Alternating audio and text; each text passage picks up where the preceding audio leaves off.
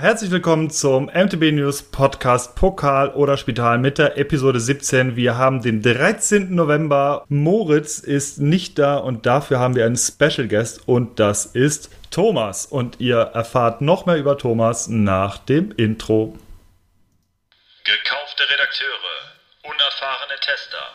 Und jetzt sprechen sie auch noch. Der MTB News Podcast mit Markus, Hannes und Thomas. Sehr schön aufgepasst. Danke. Ja, und äh, damit, wie gesagt, nochmal herzlich willkommen. Und wir haben es äh, ja schon angekündigt vor zwei Wochen. Wir werden einen Stargast diese Woche haben und es ist der einzig wahre Thomas. Thomas, stell dich doch mal kurz vor. Wer bist du und was machst du eigentlich hier? Danke, Hannes. Ähm, ich habe schon schlecht geschlafen, weil ich so aufgeregt war vor dem Podcast morgen heute. Ja, wer bin ich? Ähm, ja, ich bin Thomas Parz. Ich habe irgendwann MTB News gegründet und ähm, arbeite hier halt mit und bin heute als Moritz-Ersatz eingeladen worden. Ja, vielen Dank, Tom.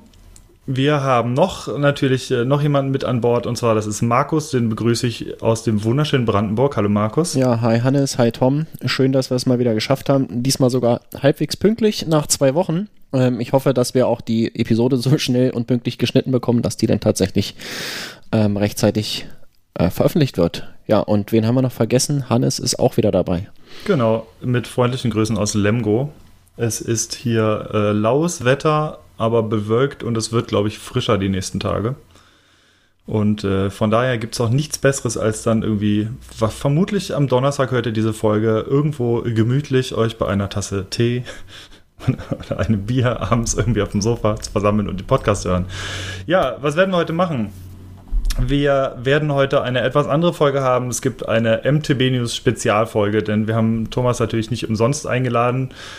Er wird uns ein bisschen etwas über die Entstehungsgeschichte von eurem Lieblings-Mountainbike-Portal äh, erklären und äh, ihr werdet vielleicht das eine oder andere Mal erstaunt sein, äh, wie das Ganze gelaufen ist und vor allem, wie lange MTB News überhaupt schon existiert. Äh, da gab es das Internet gerade erst. Oh, so ungefähr. Und ähm, ja, bevor wir starten, wollen wir ein bisschen die aktuellen News durchgehen, ganz, ganz kurz und natürlich die Biersorten vorstellen. Da wir jetzt aktuell 10.43 Uhr haben, ähm, ja, werden wir aktuell kein Bier trinken, zumindest werde ich es äh, nicht ähm, äh, tun oder tue es gerade nicht. Aber ich habe gestern ein Bier vorgetrunken und deswegen starte ich auch. Ich habe ein Detmolder Tussnelder Bier getrunken aus der Strate, Stratebauerei in Detmold. Und ähm, während das Pilz dieser Brauerei nicht ganz so gut ist, ist das Tusnelda Bier ein wirklich, wirklich leckeres Bier, das ich nur empfehlen kann. Und ähm, gibt es vermutlich eher lokal. Obwohl, Markus, du hast das irgendwo mal gefunden, ne? Na, ich habe es mir mitbringen lassen von meiner Schwägerin, du weißt Ach, Bescheid. natürlich, ja. Und ich habe es auch getrunken. Ähm, du hast ja jetzt schon dein Urteil vorweggenommen, aber äh, dem stimme ich zu. Das ist echt ein sehr okayes Bier. Ja, und habt ihr irgendwas getrunken sonst so oder nicht? Also ich nicht. Ähm, ich habe auch tatsächlich nicht vorgetrunken. Das letzte, was ich hatte, war am Sonntag irgendwie eine Flasche Wein. Ähm, aber die passt hier überhaupt nicht in die Rubrik, deswegen skippe ich einfach. Ich habe nicht mal ein Glas Wasser hier auf dem Tisch. Ich hoffe, Tom hat sich. Ich habe auch nicht vorgetrunken. Ähm, ich sitze jetzt äh, für die Aufnahme hier in meinem Auto, weil es im Büro trubelig laut ist und äh, habe hier auf der A8 irgendwo unterwegs. Nein, das Auto parkt. ähm, auf der A8. Genau. Und äh, ja, habt ihr es nicht gehört auf SWR 3? ähm, genau. Und ich äh, muss zugeben, ich habe eine Cola Zero hier neben mir stehen und das war es eigentlich schon. Ja. Okay, ja, ich habe eine Mio Mio Mate hier stehen. Mate? Oh, oh ich bin ganz Sehr kurz geil. weg. Ich hole mir noch eine Mate. Das wollte ich nämlich heute machen. Jetzt fällt es mir ein. Ähm, fang mal mit den Themen an. Bin gleich wieder da. Genau.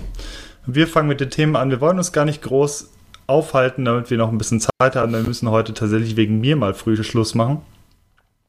Wir haben in der letzten Woche Down Country Bikes getestet. Jetzt wird sich der ein oder andere geneigte Hörer fragen, was sind Down Country Bikes? Tom, was sind Down Country Bikes?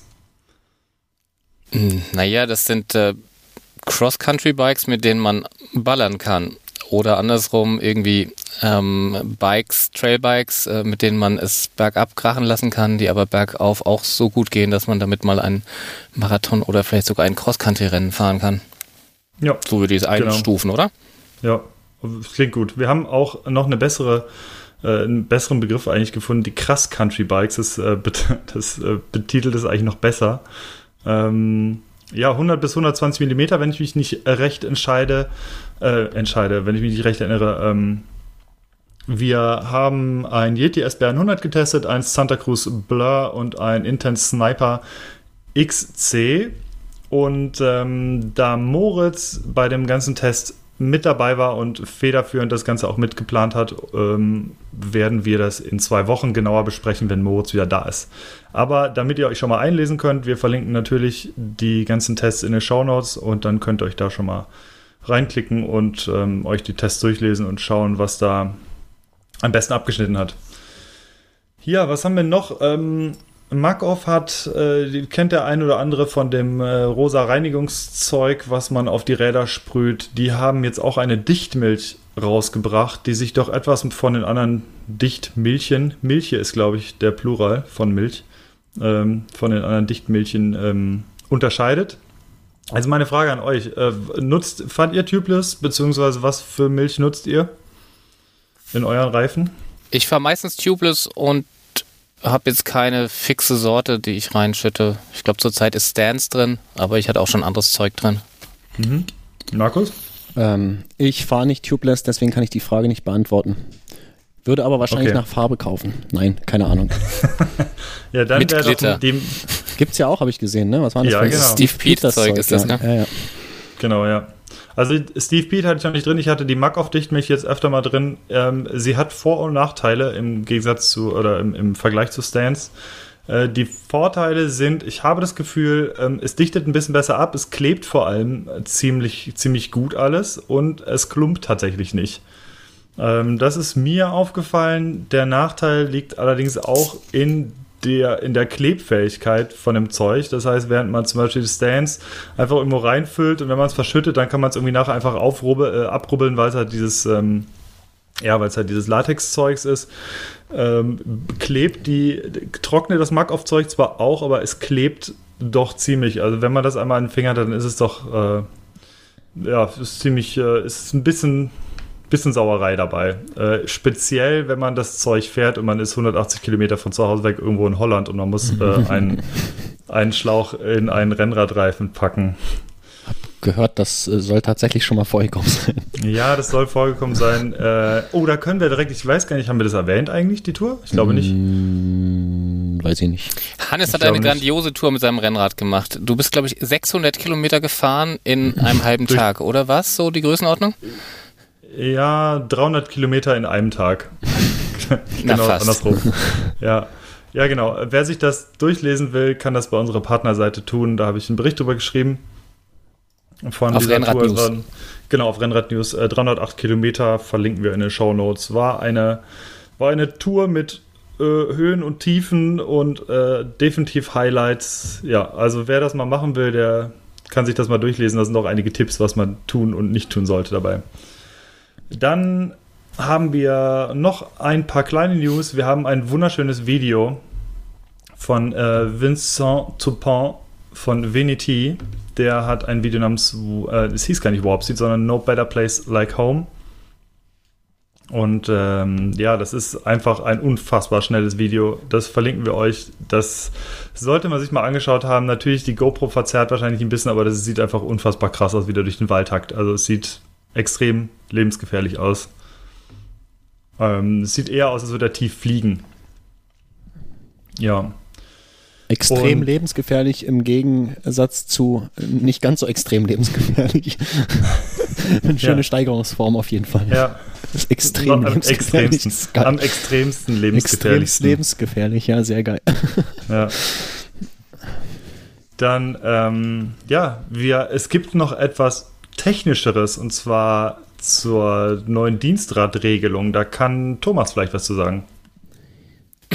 Ähm, ja, vielleicht nutzen einige von euch schon diese die, die Leasing-Möglichkeit äh, Dienstrad.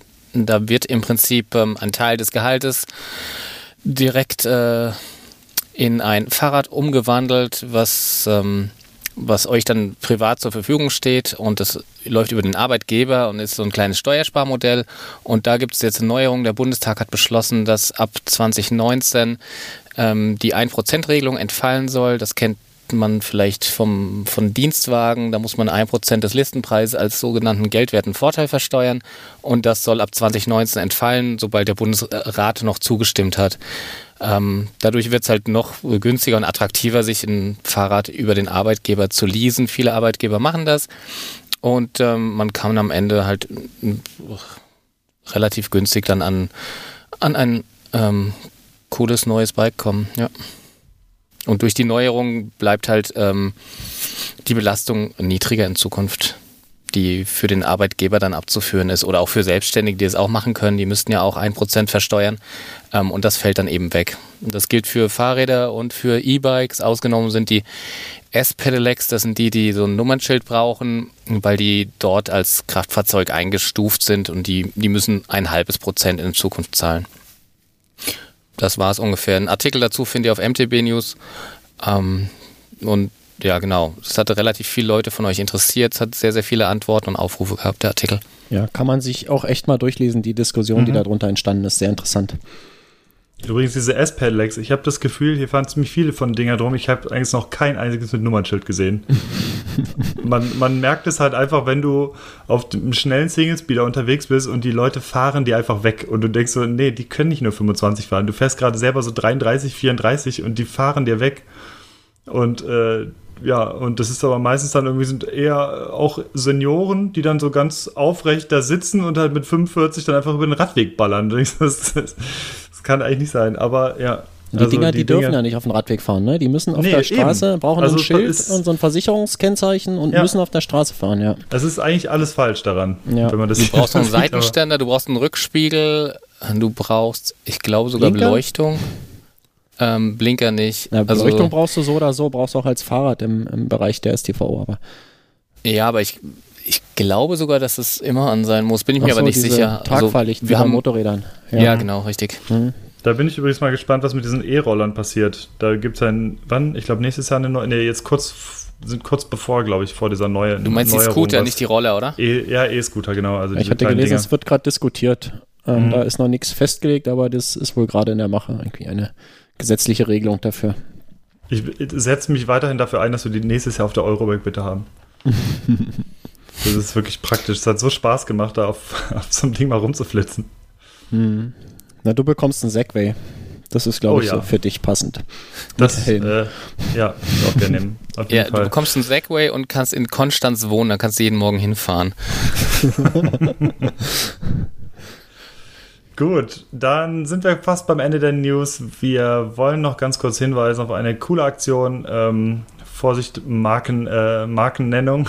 Werbung der Markennennung ähm, hieß das. Werbung der Markennennung, genau. Nein, es ist keine Werbung, sondern wir wollen einfach nur auf die coole Aktion hinweisen. Äh, Acros macht mit bei der Movember-Aktion und ähm, ja, das ist im Prinzip so eine Aktion, die auf die Männergesundheit äh, und äh, Krebs aufmerksam machen möchte und dafür auch einfach Geld, Geld sammelt für ähm, Projekte, wenn ich es recht verstanden habe. Und Acros ähm, hat ja immer so verschiedene lustige Topcaps mit Laserbeschriftung und die kann man sich belasern lassen, wie man will. Und da gibt es verschiedene Movember-Editionen äh, mit Schnurrbärten und Mustaches und alles Mögliche. Und die kosten irgendwie 9,90 Euro und da fließt, ähm, fließt sämtlicher Gewinn in diese Projekte. Und da weisen wir gerne darauf hin. Das läuft jetzt aktuell noch, ich glaube, den ganzen November noch. Und die, ja, ist halt eine Sache für einen guten Zweck. Und das ist, äh, finde ich, ist eine gute Aktion. Genau, äh, gehen an die gemeinnützige Movember Foundation und die unterstützen weltweit Projekte damit. Wir werden das mal verlinken. Es gibt ja, glaube genau. ich, auch einen Artikel dazu. Und dann. Ja, Last but not least, wir haben natürlich wahnsinnig viele News in den letzten zwei Wochen gehabt, aber im Speziellen möchten wir noch darauf hinweisen, wir haben uns die neuen Radon-Modelle und die neuen Stevens-Modelle angeschaut. Also jede Menge Bikes in, in einem großen Artikel verlinkt und äh, nähere Infos dazu reingepackt. Also schaut die euch gerne an. Wir verlinken sie natürlich in den Show Notes. Und ähm, ja, das werden wir in den kommenden Monaten und vor allem auch Jahren auch öfter machen, gerade weil die Hausmessen doch immer mehr werden, dass wir uns die Modelle eines einzelnen Herstellers wirklich umfangreich angucken und euch die einfach noch besser in einem Artikel übersichtlich präsentieren können. Und ja, ja genau. Nicht nur in einem halt Artikel. Ich meine, bei Radon war ja auch gleich noch ein Test mit dabei. Die Jungs, genau, die, die vor Ort waren, konnten die Modelle gleich Test fahren und haben ähm, direkt Tests mitgebracht, genau. Ja, im besten Fall, wenn wir das halt schaffen, wenn wir nicht nur einen Tag da sind, dann versuchen wir den natürlich auch direkt zu testen. Ja, und jetzt haben wir halt, wie gesagt, äh, Radon und Stevens einige neue und sehr spannende Räder dabei.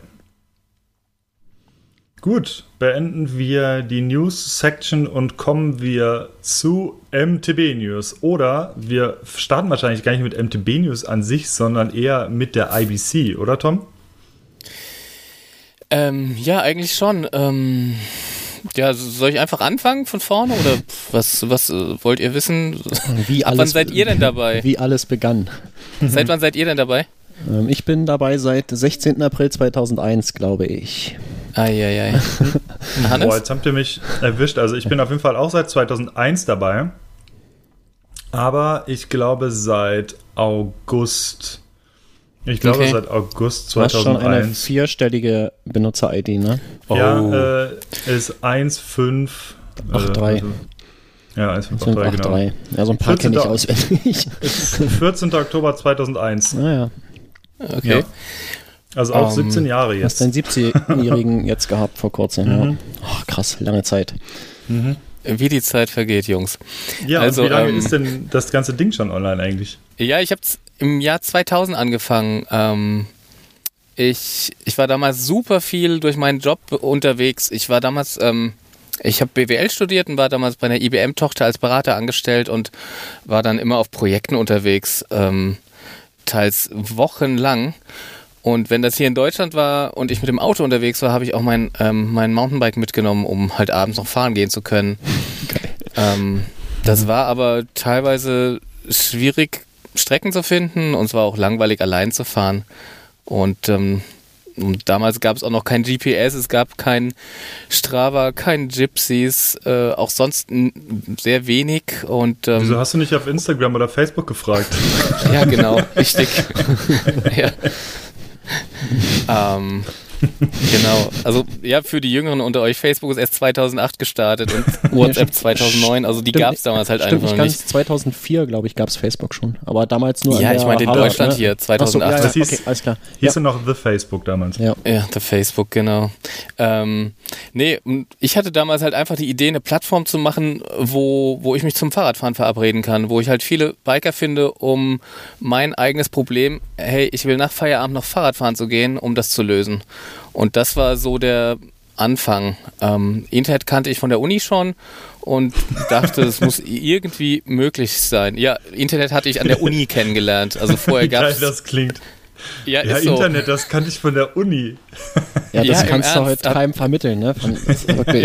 Ja. Äh, aber so war Meine erste E-Mail-Adresse gab es auch an der Uni. Also mhm. ich habe vorher auch, ja, es war halt echt neu damals. Ja. Ähm, Genau. Und dann habe ich äh, selbst irgendwie angefangen, so, so, eine Verabredungsmöglichkeit zu programmieren. Irgendwo liegt bestimmt der Code noch rum. Markus würde Würgereiz bekommen oder so. Ähm, und ähm, habe damals angefangen, das Last-Minute-Biking selbst zu programmieren und ähm, irgendwie zum Laufen zu kriegen. Und ähm, das wurde damals relativ bald dann genutzt. Man konnte sich eintragen, wo man fahren will. Und sowas gab es halt vorher noch nicht. Ähm, was parallel fehlte, war halt eine Diskussionsmöglichkeit. Deswegen, ähm, ja, also selbst was programmieren konnte ich nicht, weil das zu kompliziert war. Ich konnte nicht programmieren. Ich hatte das Last-Minute-Biking anhand von irgendwelchen Tutorials erstellt. Auf YouTube? Ähm, in der YouTube gab es eben auch noch nicht. Ja, ja, klar. Das ist halt, ähm, also, das, das habe ich jetzt nur gesagt, damit man sich mal vorstellt, wie schwierig das war, damals irgendwas zu machen. Ja, es gab Irgendwie. echt, es war dünne. Ähm, genau, und dann gab's, es gab aber schon so erste Foren-Software-Pakete. Ähm, dann habe ich das erst so eine kostenlose genutzt und dann hat mir ein Bekannter eine andere kostenpflichtige mal zugeschickt, die er irgendwo her hatte. Und äh, die habe ich dann ausprobiert und für gut befunden und irgendwann die Daten dann migriert dorthin, die ersten, die es dann schon gab. Und dann ist quasi dieses Forum losgelaufen. Ähm, genau. Ähm, wenn man, wenn man eine leere, wenn man eine Software neu installiert, ist es halt erstmal wie quasi wie in einer Geisterstadt. Das heißt, äh, das Forum war zwar da, aber es war leer und ich war alleine da. Und ähm, genau, äh, da habe ich erstmal ein paar Fragen gestellt in der Hoffnung, dass irgendjemand darauf antwortet. ähm, und ähm, so ja, das hat ein bisschen gedauert und dann kam ich noch auf Evil die Idee, Rider. hey, ähm, bitte? Und dann kam Evil Rider. Und dann kam Evil Rider, genau. Und Barbie. Oh ja. Nein, ähm, äh, dann äh, hatte ich noch die Idee, ähm, es gab damals so eine Handvoll Mountain, also Websites mit Mountainbike-Bezug hier im deutschsprachigen Internet.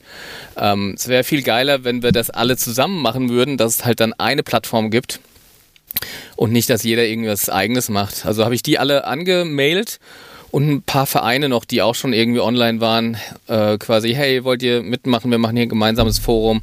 Wenn ihr dabei seid, bekommt ihr ein Unterforum. Ich kann euch das noch in eurem Style ein bisschen anbieten, die Farben anpassen.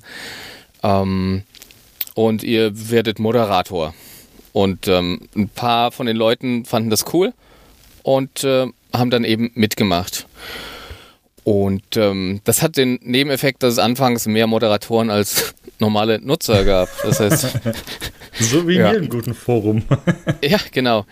Ähm, das heißt, es wurde sehr intensiv betreut. Wir haben uns über jeden Beitrag gefreut und es gab damals einen, einen internen Bereich, wo sich abgestimmt worden ist und damals haben wir einen gemeinsamen Namen gesucht. Ähm, ja, und der sollte natürlich englisch sein und cool klingen und dann haben wir hin und her diskutiert, also wurde es irgendwie die Internet Bike Community, also IBC. Und ähm, ja, das war quasi die Namensfindung damals. Sehr schön. Äh, einer der Moderatoren war damals äh, relativ fit, was Grafik anging, und der Dave, und der hat damals ähm, das äh, erste Logo dann auch gebaut. Ihr könnt euch vielleicht noch dran erinnern, dieses das Gelbe raus. mit dem Biker und den ja. Suchen wir raus, wird verlinkt. Wer, wer bei Finale Freeride schon mal äh, Biken gewesen ist in Finale Ligure, der, der, wird diese Schriftart kennen. Die haben nämlich die gleiche Schriftart, haben wir festgestellt. Ach, das kann gar nicht sein. äh, als wir damals war, ich, wo waren wir denn? Äh, doch hier im Finale Liguro, als wir fahren waren, ich glaube 2012 ja. war das oder so, da fiel es auf, ja. Ähm, mich würde jetzt mal interessieren, welche Vereine oder Websites waren denn damals dabei von Anfang an? Ähm, ähm Bombenkrater, glaube ich, oder? Mit, bitte? Bombenkrater war, glaube ich, relativ früh dabei, oder? Bombenkrater war früh mit dabei. Ähm, was witzig ist, weil wir jetzt im Nachhinein ja die Leute auch irgendwie kennen. Ähm, und die haben damals so geile Videos gemacht, die, die schon damals irgendwie so äh, ja, Vorreiter waren. Irgendwie so komplett verrückte Sachen ja, die, wenn man nicht in dem, nicht so einen Bezug dazu hatte, halt völlig, völlig unfassbar waren, was die Ab damals getrieben haben, die Jungs. Absolut, ja. Äh, Wir hatten das auch in einer Folge schon mal äh, kurz äh, okay. äh, besprochen. Da ging es um, um Videos und da kamen auch die äh, Bombenkrater-Videos, äh, Trailporn, mhm, Trailporn. Trailporn 2 und so. Das war halt wirklich damals einfach nur geil. Also es gab kein YouTube und nix, ne? Und das war Videos so echt heiße Ware und man hat sich da mhm. über alles gefreut und wenn dann noch ein Video um die Ecke kam, was äh, qualitativ so hochwertig war wie ja eben die Bombenkrater-Videos, dann das war was ganz Besonderes. Also großartige Sache. Mhm. Ähm, auch noch mit dabei war der Mountainbike Club Beinhard Ingelheim ganz am Anfang. ähm, Gerade hier aus der Ecke, ähm, wo, wo mein ähm, Kumpel Thomas Klein-Johann damals sehr aktiv war. Ähm, die hatten dann quasi ihr Verein, ihrem Verein quasi ein Forum gegeben, was dann hier unser Lokalforum sozusagen war und die Kommunikation ist darüber gelaufen. Und das hat damals schon ähm, schon für ein Wachstum gesorgt, weil einfach immer mehr Leute kamen und ähm, die Nutzer haben dann ihren Freunden Bescheid gesagt und so wurden das immer mehr. Es war wie so ein Schneeballeffekt. Und weil es immer mehr Leute waren, war es auch immer nützlicher plötzlich, weil man sich austauschen konnte etc. Also das ging, ging dann ratzfatz. Auch mit am Anfang mit dabei war äh, wanderschock.ch. Das war irgendeine Seite von Schweizer Freeridern, die auch ganz verrücktes Zeug gemacht haben. Ja, das waren so die, die mir jetzt gerade spontan einfallen. Ich hoffe, ich habe niemanden vergessen. Ähm, das war so ganz am Anfang, ja. Oder also, Dave war auch mit dabei. Ähm, der hat später mit mit Carsten Schimmig, der auch mit am Anfang mit dabei war, ähm, die Single Trail Skala sich ausgedacht. Ähm, also sie kam eben auch dort ähm, aus dem Bereich, ja. Mm, ja, die, was war das nächste? Die Few King Riders waren auch ab 2002, glaube ich, dabei. Ah ja, genau. Aus Hautzenberg. Ja, es waren dann einige. Wir hatten nachher eine Seite, die gibt es bestimmt auf äh, Archive.org noch, wo die ganzen äh, teilnehmenden Seiten dargestellt waren, jeweils mit einem Screenshot äh, von deren Seite. Und es waren irgendwann irre viele. Ja, weil jeder hat es halt verlinkt und eingebaut, weil es jeder halt als die Kommunikationsplattform nachher genutzt hat.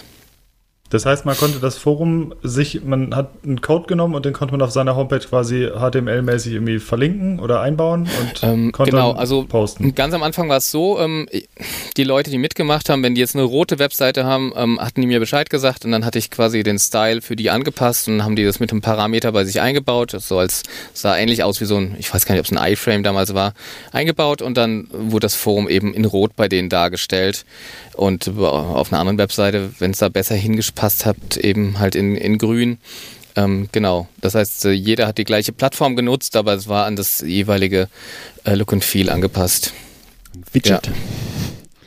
Ja, ja sozusagen. Also mhm. es war ja, war die Startseite und der Rest hat sich dann eben dann auch äh, so angepasst an die Grafik. Ja. Mhm.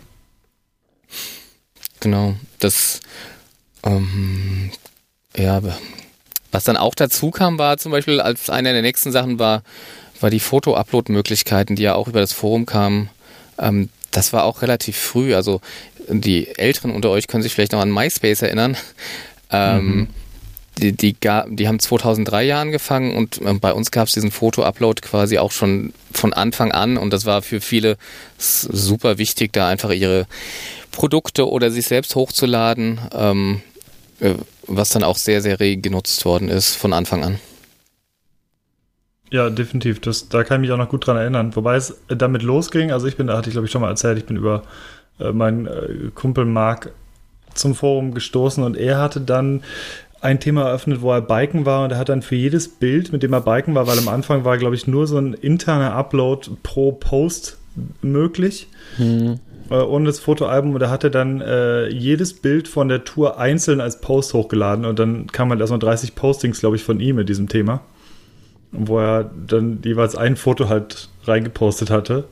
Mhm. Aber äh, ich erinnere mich tatsächlich daran, dass es früher sehr schwierig war, irgendwo auf einer externen Seite halt ein Foto einfach hochzuladen und äh, das Leuten verfügbar zu machen. Also ähm, da war MTV News auch relativ früh meine erste Anlaufstelle irgendwie. Cool. Mhm. Also es ja. gab dann so 666kb.com erinnere ich mich noch. Geil. Also, oh, also krass, ja. ganz alte Foto-Hoster irgendwie, aber da hatte man dann natürlich auch irgendwie ganz schlecht nur so Kontrolle drüber. Dann war das Foto halt hochgeladen. Irgendwann war es weg. Es, ja, dann war es weg und dann gab es einen Löschlink, den hatte man natürlich nicht mehr. Äh, und bei MTB News konnte man das Ding halt aber wieder rauslöschen. Also das war schon praktisch damals in diesem Anfangs Anfangszeiten des Social-Internets, nenne ich es mal. Also, ja, ja, das stimmt. Also gerade Foto war halt echt wichtig und ähm, ja, Foto, diese ganzen Fotogeschichten oder auch, dass es halt am Anfang so schnell gewachsen ist, war eigentlich auf der anderen Seite auch ein Problem. Ähm, weil wir haben uns anfangs halt echt über die ganzen Neuanmeldungen gefreut und es ist immer gewachsen, gewachsen und dann ja, war das ganze Projekt plötzlich vor dem Aus. Äh, wissen vielleicht, äh, wissen die meisten nicht, ähm, ganz am Anfang ist es halt so sehr, sehr hobbymäßig gelaufen und dann hat sich ähm, der Hoster gemeldet, bei dem das damals gelaufen ist. Äh, Im Prinzip stand in der Mail drin, ähm, es ist schön, dass das so cool läuft bei euch, aber sorry, das ist äh, viel zu viel Traffic und ähm, ähm, ja, bitte äh, zieht innerhalb von einer Woche aus. Äh, viele Grüße, viel Erfolg. ähm, ja. Aber eine Woche ist ja jetzt ähm, durchaus noch, äh, noch entspannt. Kennt man ja auch anders. Dass äh, ja. irgendwo der Saft abgedreht wird und äh, das war's dann. Von daher ist das ja schon noch okay. Ja, äh, damals war es aber halt nicht so einfach. Du konntest nicht mhm. einfach zu Hetzner oder wo auch immer hingehen und ähm, und dir einfach was klicken, was innerhalb von zwei Minuten dann bereitgestellt wird und dann nur sieben Euro im Monat kostet. Also mhm. Ähm, ich, ich habe dann rumrecherchiert und ähm, es gab damals auch keine bezahlbaren Server hier in Deutschland und habe in den USA irgendwie den billigsten gemietet, den es damals gab, ähm, der aber trotzdem dann plötzlich 100 Dollar im Monat gekostet hat. Und ähm, na, ich stand da irgendwie schon vor der Entscheidung, weitermachen oder aufhören. Genau, und wenn weitermachen, ähm, wie bezahle ich das Ganze? Ja das, äh, das war so die nächste Geschichte. Ähm, Oder hast du denn Und ja ich habe mich fürs Weitermachen. Hm? die richtige Entscheidung getroffen? Ja, ich denke auch, ja. Ähm, ja, ich habe mich halt fürs Weitermachen entschieden und ähm, um das Ganze gegen zu finanzieren, äh, musste musste Werbung her und Werbung war damals auch noch ganz anders. Es war, es gab nicht diese Werbenetzwerk, wie wir es jetzt haben, dass man einfach irgendeinen Code einbindet und irgendwie wird Werbung eingebunden und am Ende vom Monat ist erscheint plötzlich äh, Geld auf dem Konto, sondern man muss sich halt komplett selbst drum kümmern. Ähm, ja, aber ich hatte auf der auf der anderen Seite hatte ich halt echt auch Angst davor, dass die Werbung die User verschrecken würde, weil es halt bisher alles werbefrei und kostenlos und geil war und jetzt plötzlich Werbung. Ähm, genau, das, das war so die Abwägung, die ich machen musste. Und ähm, ich habe dann ja versucht, passende Werbung zu finden. Und ähm, habe damals einfach das Bike-Magazin durchgeblättert und da sind noch hinten diesen diese Seiten drin, wo alle möglichen Händler damals Preislisten drin hatten. Da kann man vielleicht auch ein Foto oder irgendwas in den Shownotes verlinken. Ja. Da waren alle möglichen Händler drin, wo das Internet noch nicht so beliebt war. Die haben quasi da ihre Webseite sozusagen gehabt im Heft. Das heißt, da gab es Listen mit Preisen, sonst nichts. Da musste man irgendwo anrufen und konnte bestellen. Das gab es übrigens ihr, ja? auch bei Computerzeitschriften und so, wo dann Ja, irgendwie die gab's überall, Grafikkarten und, und RAM-Regel und so gelistet Ja, waren. Hat man da reingeguckt und äh, wer hat jetzt hier irgendwie den 16 Ja. Megabyte RAM irgendwie gerade günstig in der Woche und ich kann mich da auch noch Ja. dran erinnern. Genau, Schweinepreise stand dann drüber oder so. Ja, ähm, ja ich habe einfach ähm, die Bike durchgeblättert und alle Händler angeschrieben, die so eine Anzeige drin hatten. Ähm, Danke an die genau, Bike genau einer hat Stelle. geantwortet. Bitte? Danke an die Bike an dieser Stelle. Ja, danke Bike. ähm, ja, genau ein Händler hat geantwortet ähm, und der war dann für die für die über zehn Jahre ein fester Werbekunde bei uns und hat ähm, hat ja unser Fortbestehen und Wachstum dann erst möglich gemacht. Das war Bike Mail Order. Genau. Ja, ich erinnere mich gut. Grüße, die waren, Grüße äh, an Mario, falls er zuhört und an Ja, Matze. Grüße an Mario und Matze, ja. die waren auch, also ich kann mich auch daran erinnern, die waren ganz, ganz lange, hatten die oben ihren, äh, ihren Button beziehungsweise ihr, ihr Ja, Werbebanner. Das war festes Ja. Inventar einfach auf der Seite, oben rechts. Ja, das äh, war Bike fest Order. dabei. Es dachten damals viele auch, äh, MTB News würde zu Bike Mail Order gehören, aber es war einfach, die waren von Anfang an dabei, die ersten, die da Werbung gemacht hatten.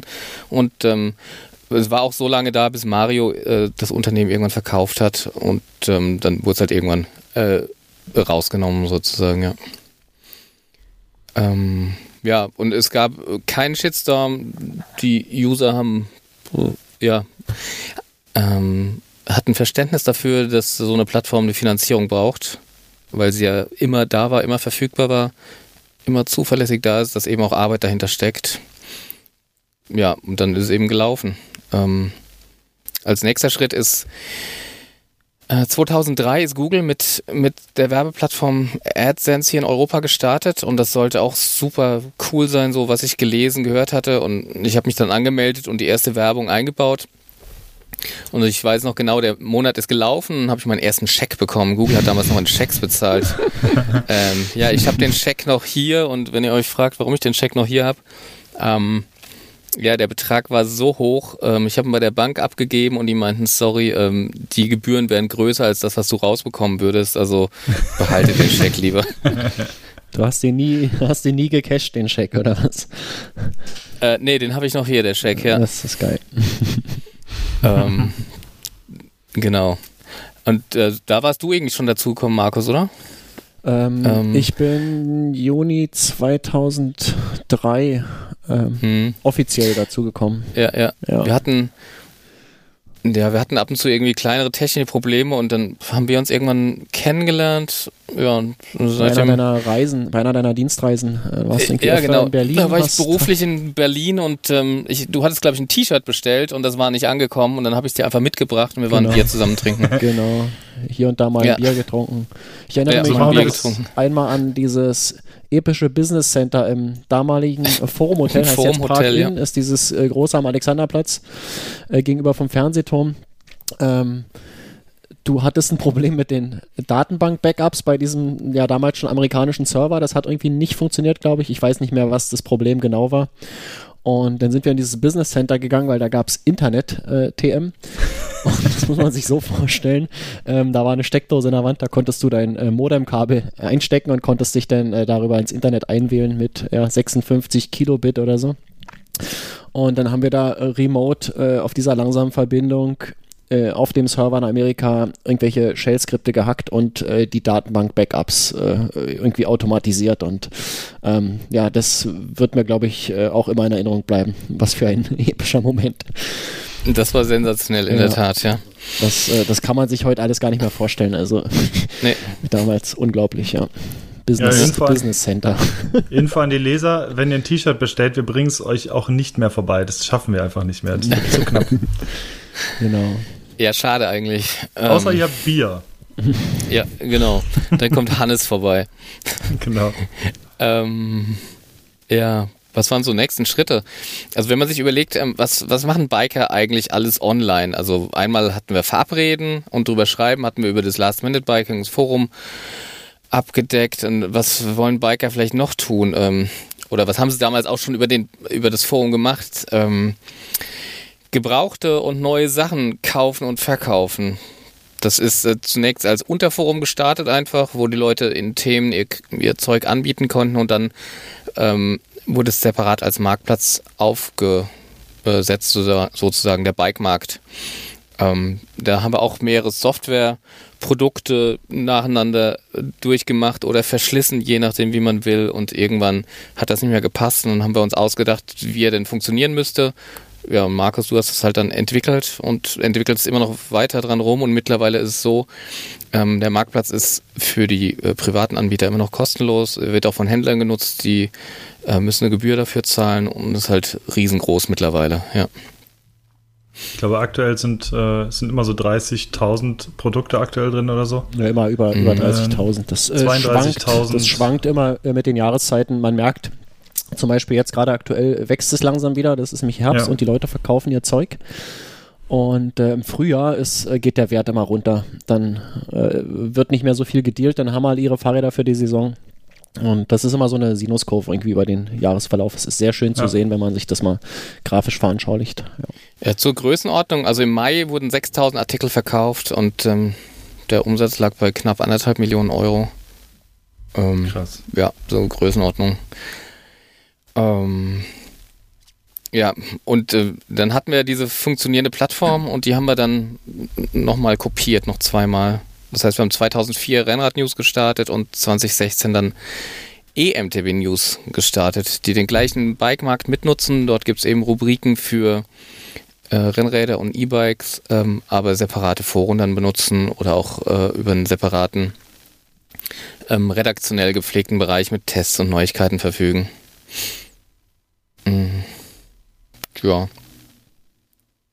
Kann ich nur empfehlen, im. Bikemarkt übrigens. Also, ich habe auch sehr viel schon über den Bikemarkt gekauft, verkauft.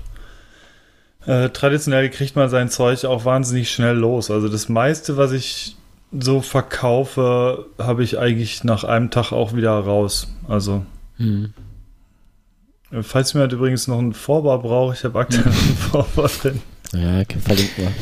Äh, jeder, jeder, der den, ha, pass auf, so, jeder jetzt den Podcast hört, der kriegt 20% Rabatt, der den haben will.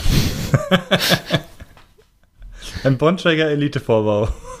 muss man einen Code eingeben oder was? Äh, ja, genau, äh, Hannes 10. muss, eine, muss eine PM an mich geschrieben werden. Perfekt. Ähm, Das muss Ja. raus, das Ding. das Geld muss weg. Ja. Ähm, ja, 2007, ähm, ich hatte meinen eigentlichen Job damals schon auf vier Tage die Woche reduziert. Ähm, und ja, dann bin ich zum dritten Mal Vater geworden und ähm, musste mich eigentlich dann entscheiden, ob ich ähm, aus der SAP-Beraterwelt rausgehe oder ob ich mich von meinem Projekt MTB News trenne, weil beides parallel war halt echt krass. Das heißt, ich habe teilweise morgens vor der Arbeit Zeug gemacht oder abends danach und zwar irgendwie sehr, sehr intensiv. Ähm, und das war halt ja so nicht, nicht auf Dauer stemmbar und ich habe mich dafür entschieden, halt den normalen Job an den Nagel zu hängen und das andere Vollzeit zu machen, MTB News. Und ja, seitdem, seit 2007 mache ich es dann hauptberuflich. Auch schon Und- zehn Jahre, über zehn Jahre. Krass. Über zehn ja. Jahre, ja, Wahnsinn. Genau, was gab es noch für Schritte? Ja, wir haben, es gibt noch andere Bereiche, also es gibt einen Videobereich, wo wir Sachen hochladen können. Irgendwann ähm, über die User kam der Winterpokal dazu, der in dem ersten Jahr eine Excel-Liste war, die ein, einer der Nutzer gepflegt hatte und Markus hat es dann übersetzt sozusagen und ein, ein, Programm daraus gemacht, was auch über die Jahre immer cooler und geiler wurde. Ähm, ich arbeite ja. gerade übrigens äh, jetzt, habe am Wochenende angefangen damit, ähm, noch an einem richtig äh, geilen neuen Feature für den Winterpokal. Das äh, geht Erzähl. jetzt auch noch ähm, in den nächsten Tagen, Wochen online. Ich hoffe, dass ich es schnell schaffe. Bekomme ähm, ich dann mehr Punkte? Nein, das nicht, aber ähm, es wurde jetzt unabhängig äh, innerhalb von einer Woche von zwei Leuten an mich rangetragen und zwar nicht zwei beliebigen Leuten, sondern zwei Leuten äh, bei uns aus dem Redaktionsteam. Das eine war von äh, Gregor und das andere, glaube ich, von Jan. Die haben sich gefragt, warum gibt es eigentlich keine äh, ja, so Ligen, Gruppen, ähm, wo man halt beliebig äh, viele Leute, eben nicht nur diese Fünfer-Team-Zusammenstellung, sondern, sondern, beliebig viele Leute äh, sich finden können und dann ein Ranking haben für Vereine oder, oder sowas oder zum Beispiel für mhm. Redaktionsteams. Und da dachte ich, ja, das ist eigentlich gar nicht schwer zu bauen. Das hätten wir eigentlich schon seit 15 Jahren haben können. Warum eigentlich nicht? Und äh, habe einfach kurz mal angefangen, am Wochenende da ein bisschen zu coden und bin da jetzt auch schon ganz gut äh, weitergekommen und will das äh, schnellstmöglich auch noch online bringen, dass wir es in dieser Saison auch noch schön nutzen können. Die Geil. werden dann auch nicht zurückgesetzt nach Saisonende, so wie die normalen Teams, sondern das wird einfach äh, über mehrere Saisons sich äh, ja, wachsen, vergrößern, anpassen können, diese Gruppen. So ähnlich wie bei Strava gibt es ja auch so äh, mhm. Vereine mhm. oder Clubs heißt es dort, glaube ich. Ähm, und man kann eben auch in beliebig vielen Mitglied sein. Man muss sich nicht wie bei den Teams auf, auf eins festlegen sondern kann in beliebig vielen äh, äh, Gruppen mitmachen. Und äh, das ist ein Feature, das, ja, keine Ahnung, warum wir da vorher noch nicht drauf gekommen sind. Das ist eigentlich so genial. Und ähm, das kommt jetzt bald. Das wird auch wahrscheinlich erstmal in einer äh, äh, abgespeckten Version, dass es erstmal da ist und dann können wir da auch anfangen äh, zu verbessern. Äh, Statistiken will ich da machen, äh, dass man sich vergleichen kann, so ein internes Ranking hat und auch mit Grafiken und so. Ähm, das wird dann aber nach und nach kommen. Das werde ich jetzt nicht alles auf einmal machen, weil dann ist die Saison rum, bis das alles fertig ist. Also das ist auch so ein Feature, was dann über die Zeit einfach äh, wachsen wird. Genau. Sehr cool, das ich freue mich drauf. Sehr, sehr cool, auf jeden Fall, ja. Da können wir dann endlich ein MTB News äh, Redaktionsteam machen zum Beispiel. Eine äh, Gruppe, Entschuldigung, kein Team. Jo, äh, Winterpokal. Ich sehe schon die Supportanfragen ja. bei Sandy ankommen. Äh, was ist der Unterschied zwischen Team und Gruppe? Ja. Äh.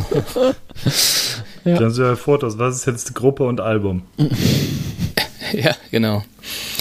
Ähm, ja, was gibt's sonst noch? Ähm, ja, seit 2010 wurde der Newsbereich, den jetzt viele von euch kennen, halt eben auch ausgebaut. Newsbereich heißt bei uns ähm, redaktionelle Tests, Neuigkeiten, äh, Event-Coverage, wie zum Beispiel World Cup oder EWS. Ähm, ja, 2010 kam der erste festangestellte Mitarbeiter dazu. Wir hatten es vorher ähm, sehr schlank halt immer nebenbei ein bisschen gemacht und seitdem haben wir versucht, äh, höherwertige Inhalte zu produzieren und uns äh, so auch irgendwie eine Reputation erarbeitet, dass wir schnell sind und aktuell sind und unabhängig, szenenah, also dass wir einfach am Puls der Zeit sind, was Mountainbiken hier in, in Deutschland so ausmacht, ja.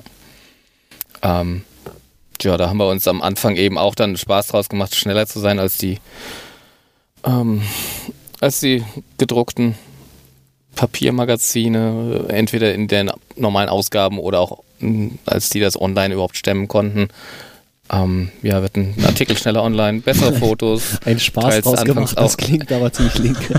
mit Video dabei, genau. Ja, ähm, das ist ja auch harte Arbeit, das darf man nicht vergessen. Ja, natürlich. Aber trotzdem war es halt, ähm, ist halt äh, ja, war es halt ein Anreiz damals, hat uns ja. echt angespornt. Klar.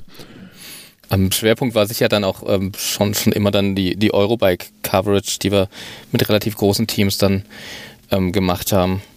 Ja, bei der Eurobike-Coverage hat wir, glaube ich, ja sicher erkennen können, äh, erinnern können, ja.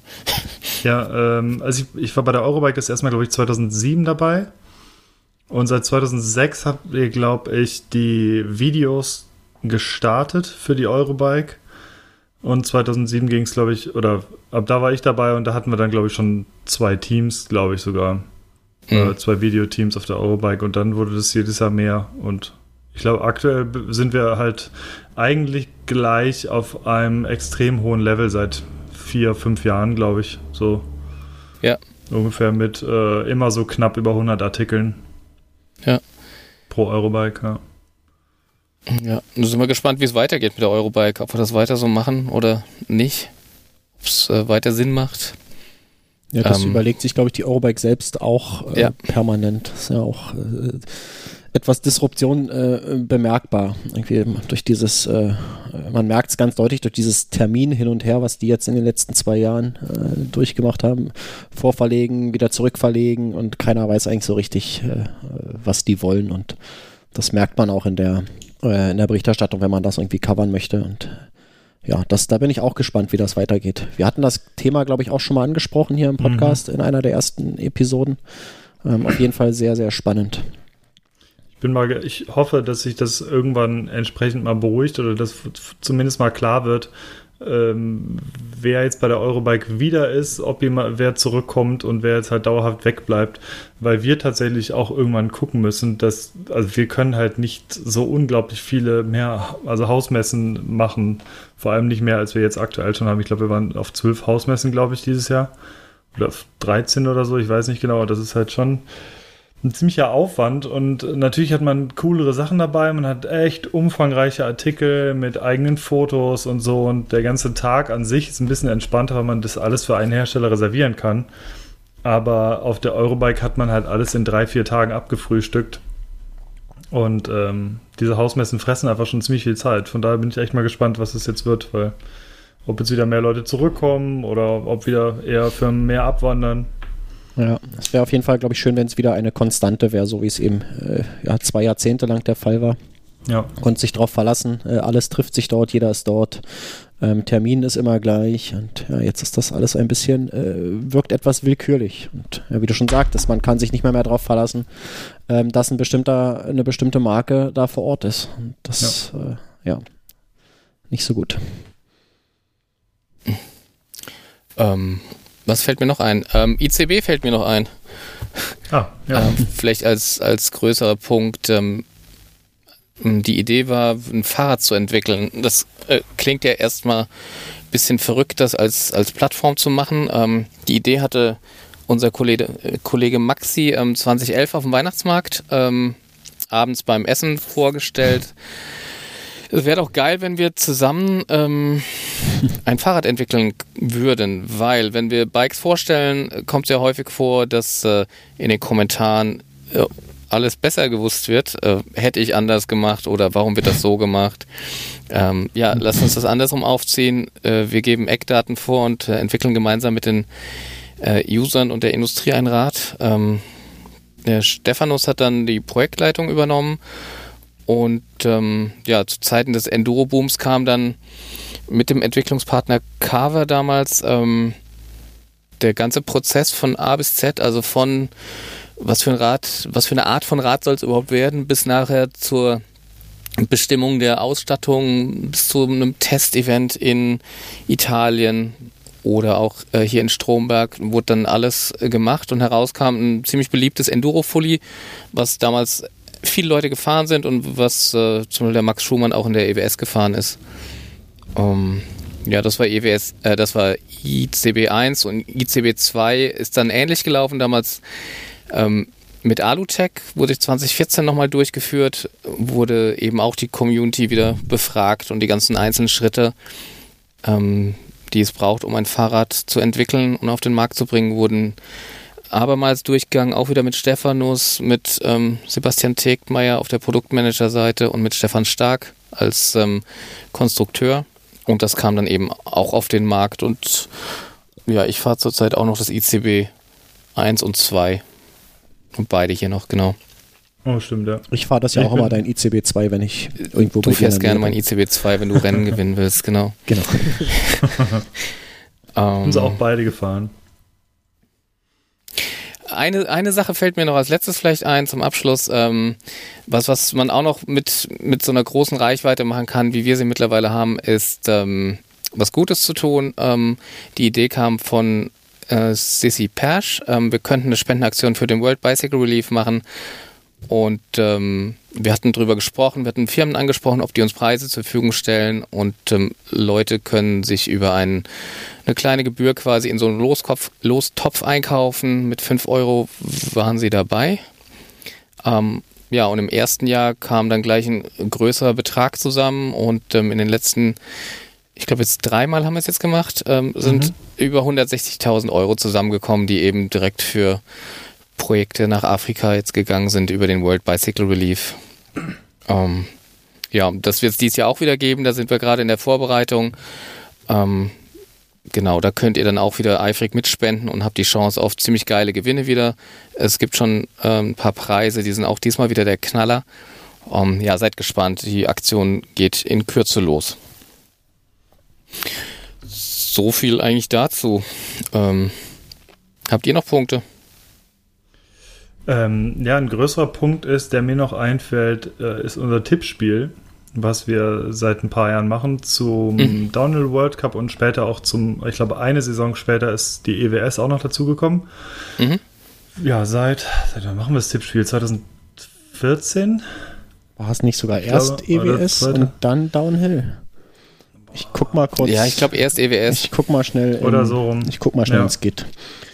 Im, äh, Im Grundsatz geht es darum, dass wir gedacht haben, lass uns doch ein cooles Tippspiel machen, so wie es auch ein Bundesliga-Tippspiel oder was weiß ich alles gibt, irgendwie zu sportlichen äh, größeren Aktionen und dann haben wir ein Tippspiel. Genau, ja, ich glaube, zuerst ging es mit der EWS los. Ich weiß nicht, da. 2013 war es übrigens. Und da wurde, es war ein Radon, oder? Was verlost wurde. Kann es sein? Oh, das weiß ich nicht mehr. Auf jeden Fall haben wir gesagt, so, derjenige, der äh, nachher am Ende der Saison am besten die ganzen Fahrer tippt. Das heißt, zu jedem Rennen kann man halt Fahrer tippen, sowohl die Männer wie auch die Frauen. Später sind noch ein paar andere Kategorien dazugekommen. Ähm, wer nachher am, am meisten Punkte im Prinzip da zusammentippt, der bekommt halt dieses Fahrrad. Und das haben wir dann zuerst mit dem mit der EWS gemacht und dann kam das war später. Doch der UCI World Cup. Ich sehe es gerade. Ah, okay. Ja, sorry. Ja, auf jeden Fall haben wir das Ganze für den World Cup gemacht, sowohl für, für Cross Country wie auch für Downhill. Plus das, äh, ja, plus das EWS, also Enduro World Series Gewinnspiel, äh, Tippspiel. Und ja, da gab es halt jedes Mal Räder zu gewinnen und das war ein ziemlich krasses Battle dann irgendwie gegen Schluss. So meistens hat sich das wirklich erst ein oder zwei Rennen vor Schluss entschieden und teilweise waren es wirklich nur sehr wenige Punkte, die auseinanderlagen. Wir haben es dieses Jahr ein bisschen anders gemacht im Downhill-Gewinnspiel. Da gab es zu jedem Rennen etwas zu gewinnen, einen größeren Preis. Und ähm, ja, wir haben schon Ideen für nächstes Jahr, wie wir es machen, aber grundsätzlich ähm, gehen wir davon aus, dass das Tippspiel halt auch so erfolgreich weiterlaufen kann. Es machen immer über, ich weiß nicht, wie viele Leute mitmachen, tausende Leute machen mit. Und äh, das macht irgendwie jedes Jahr Spaß, das Ganze halt sich, ähm, sich durchzulesen, anzugucken und auch vor allem mit den Gewinnern nachher zu sprechen, wie die, ähm, die das gemacht haben. Also die wenigsten, die vorne liegen, die machen es mittlerweile so, dass sie, ähm, also dass sie einfach irgendwie so nur einfach zufallsmäßig tippen. Also die meisten machen sich tatsächlich Excel-Listen, schauen vorher Instagram und Facebook durch, wer verletzt ist, wer sich nicht so gut fühlt, wer vielleicht irgendwo schreibt, ja, die Strecke liegt mir total. Und darauf, äh, so tippen die dann auch. Und das ähm, funktioniert tatsächlich, wenn man so analytisch reingeht, für, die, für, für viele ganz vorne ziemlich gut. Ich ja, versuche auch analytisch dran zu gehen, lieg immer nebendran. Also ich war da bisher wenig erfolgreich. Ja. Ja, es kommt immer ein bisschen drauf an, aber wir haben schon tatsächlich, äh, ich erinnere mich an mindestens zwei User bzw. Userinnen, die immer ziemlich weit vorne sind und die jeweils beide zweimal schon was gewonnen haben. Mhm. Was äh, angesichts der vielen tausenden Tipper halt wirklich unwahrscheinlich ist, wenn man, wenn man es jetzt zufällig machen würde. Also die sind da sehr hinterher. Also es äh, funktioniert schon, schon ganz gut. Ja. Was haben wir denn sonst noch? Sind so, sind schon echt viele Sachen. Ich bin, ich bin auch seit 2012 jetzt dabei.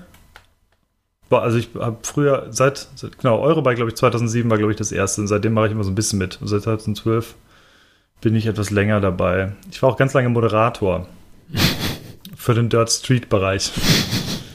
DDD-Foren. Ja, DDD-Foren. Die waren früher noch ziemlich aktiv. Hm. Damals war diese Einteilung der Disziplin, die war auch eine ganz andere. Ne? Das hat sich, Ja. hat sich auch extrem gewandelt im, im Laufe der Zeit. Ja, es war also Cross Country und Tour Marathon Hm. und DDD Und eigentlich DDD, ja. so. Downhill Enduro, Dual Dirt. Enduro hat noch niemand, dieses Wort hat damals noch niemand in den Mund genommen. Gab's, es gab ja auch keine Enduro-Bikes. Eben. Eben. Das war halt echt so Freeride, das war im Downhill Dual Dirt und alles, was unter All Mountain läuft, war eher im Bereich Marathon und Tour. hm. Und der Mix, der kam dann irgendwann, ja. Ähm ja, was haben wir denn noch? Äh, was wir noch erwähnen konnten, beziehungsweise würde mich mal interessieren, Tom, seit wann es diese Sachen gibt. Und zwar haben wir Herstellerforen seit äh, geraumer Zeit. Was hat es denn damit auf sich? Ähm, das war auch äh, eine Anfrage. Ich überlege gerade. Ich glaube, das erste Herstellerforum war für GT damals. Da hatte mich jemand von dem GT-Vertrieb damals angefragt, der auch in einem Videoforum aktiv war. Meint so, hey, in einem Videobereich gibt's das, da haben wir das in dem Forum. Äh, lass uns das doch auch hier machen. Und dann haben wir äh, quasi ein Support-Forum für die Bikes eingerichtet. Und ähm, das hat direkt gut funktioniert. Das heißt, die, die Fahrer konnten sich dort mit, mit Mitarbeitern der Marke austauschen, wenn sie Probleme hatten, technischer Art ähm, oder auch mit anderen ähm, Fahrern austauschen, die die gleichen Produkte genutzt haben. Sie konnten Feedback geben zu den Produkten. Ähm, das kam sehr gut an und wurde deswegen auch recht schnell, recht breit genutzt. Häufig ähm, hat man eben auch Fragen zu Antworten, nein, andersrum, man hat Antworten zu Fragen gefunden, die man vielleicht selbst hatte, weil ähm, das Problem jemand anderes vor einem schon hatte. Und ähm, genau, so sind die recht fix gewachsen. Deswegen gibt es da mittlerweile auch so viele davon, ähm, die teilweise auch professionell betreut werden. Das heißt, in den größeren, in den größeren Support-Foren, ähm, da gibt's dann eben auch ein dediziertes Team, was da eben reinschaut, jetzt bei, bei Radon oder bei Canyon, da wird ähm, fix reingeschaut, das ist ähm, Teil, äh, das wird dort betreut von deren normalen Support eben. Ja, ich habe gerade mal geguckt, äh, 19. Mai 2003 war das erste Thema von GT. Mhm. Also Ja. auch schon 15 Jahre her. Ja, und ja jetzt die sind glaube ja ich, riesengroß geworden, ja. Ja, und jetzt sind es, glaube ich, keine Ahnung, 60 oder 70 Hersteller. Ja. Oder noch mehr, ja. Ja, und wenn Ja, du dir die Anzahl also- der, der Antworten anschaust, ähm, kannst du ja äh, sehen, was, was dort los ist. Ähm, BH-Bikes, Grad- elf Beiträge. ja, die haben eben ja auch erst vor kurzem angefangen. Ja, 208 285.000 Beiträge. Mhm. Ja, Canyon ist, Canyon. ist krass. Wir haben übrigens diese Herstellerforen jetzt seit einiger Zeit auch bei EMTB News begonnen. Und da bei Rennrad News gibt es die ja auch schon seit, äh, ja, von Anfang an eigentlich dort. Ähm, kann man sich auch mal anschauen, wenn man jetzt irgendwie mit Rennrad oder E-Mountainbike unterwegs ist. Ähm, gibt es auch dort. Äh, cool, aber ich denke mal, da haben wir schon mal eine schöne Übersicht bekommen über die Geschichte von mtbnews.de. Auf jeden Fall. Man hat das ja alles irgendwie mehr oder weniger selbst mitbekommen, live miterlebt. Ähm, das ist aber dann doch immer schön, das nochmal irgendwie zu hören, ähm, wie es denn wirklich war. ähm, Ich, Finde ich immer wirklich gut, hat mir, hat mir sehr gefallen. Wir können T-Shirts machen, wir waren dabei. Ja, ich fand es übrigens sehr krass, als wir das erste, wann war es? 2008, das erste ähm, ähm, Mitarbeiter- bzw. Moderatoren-Treffen, wo ich dabei war. wo du dabei warst, ja, ja. Es gibt Wo ich dabei war. Die gab es Ja, ja, ja, es schon seit da- mindestens, ich glaube 20, 2002 oder 2003 gab es das erste. Ja, ja, nee, klar, es 2003 gab es das erste. Oder Tom? Gab ja schon viele. Aber ja, das da war gab es schon welche, das, ähm, wo es jetzt noch witzige Fotos gibt, wo alle möglichen Leute mit drauf sind, die man jetzt auch noch kennt aus anderen Funktionen vielleicht. Ähm, Die verlinken wir alle in den Shownotes natürlich. ja, genau. Wir markieren euch alle. Äh, nee, aber ich weiß noch, wie krass es damals war, 2008, weil äh, ich besonders Thomas, ich glaube ich 2008, ich bin mir nicht ganz sicher, äh, eigentlich glaube ich vorher nur einmal getroffen hatte, meine ich. Und äh, dann war es irgendwie ganz cool, äh, tatsächlich mal äh, Thomas und die ganzen anderen Moderatoren, Markus war auch dabei, ähm, so in, in real life quasi mal zu treffen und mit denen Mountainbiken zu gehen. Und da waren noch damals ganz viele andere Leute, die ich halt wirklich alle nur von äh, aus, aus den unzähligen Postings und äh, Nachrichten irgendwie kannte. Und das war irgendwie, also es ist immer witzig, wenn man Leute trifft, die man vorher halt äh, zwar schon lange irgendwie übers Internet kennt, aber noch nie live getroffen hat und dann mit den Radfahren zu gehen, das war irgendwie ziemlich cool. Also es war ein sehr lustiges Treffen 2008. Hm. Und dann direkt sogar da seine allererste Fahrradtour macht, Hannes, oder? ja, man muss dazu sagen, ich war bis 2008 eigentlich, da hatte ich mein allererstes so richtiges Mountainbike, äh, in Anführungsstrichen richtiges Mountainbike. Ich war vorher eigentlich immer nur im Skatepark unterwegs oder mit dem Freerider, wie, wie früher halt irgendwie ganz viele unterwegs waren, irgendwie hochgeschoben und dann halt äh, und dann hat es Klick gemacht. Sachen, ja, genau. Ja, wir hatten früher keine wirklichen Runden. Wir hatten halt wirklich eigentlich eher so Spots, wo man halt wirklich eher steil hochschob und dann halt irgendwie Sachen runterfuhr und alle möglichen Drops und so und dann schob man halt wieder hoch. Und das, so sind wir halt früher Mountainbike gefahren oder im Skatepark halt. Mhm. Ja, und von da war das tatsächlich meine erste Tour und die hatte direkt 40 Kilometer und 1000 Höhenmeter und das war mit dem 18 Kilo Fully mit Rennradkassette und 36er Blatt eine Ansage auf jeden Fall. Das gute ja, Bottle Rocket, Foto, genau. Das, ja, genau. Und das verlinken wir auf jeden Fall. Das Foto habe ich nämlich im Fotoalbum. Äh, das Foto von damals äh, verlinken wir. Äh, Show Notes.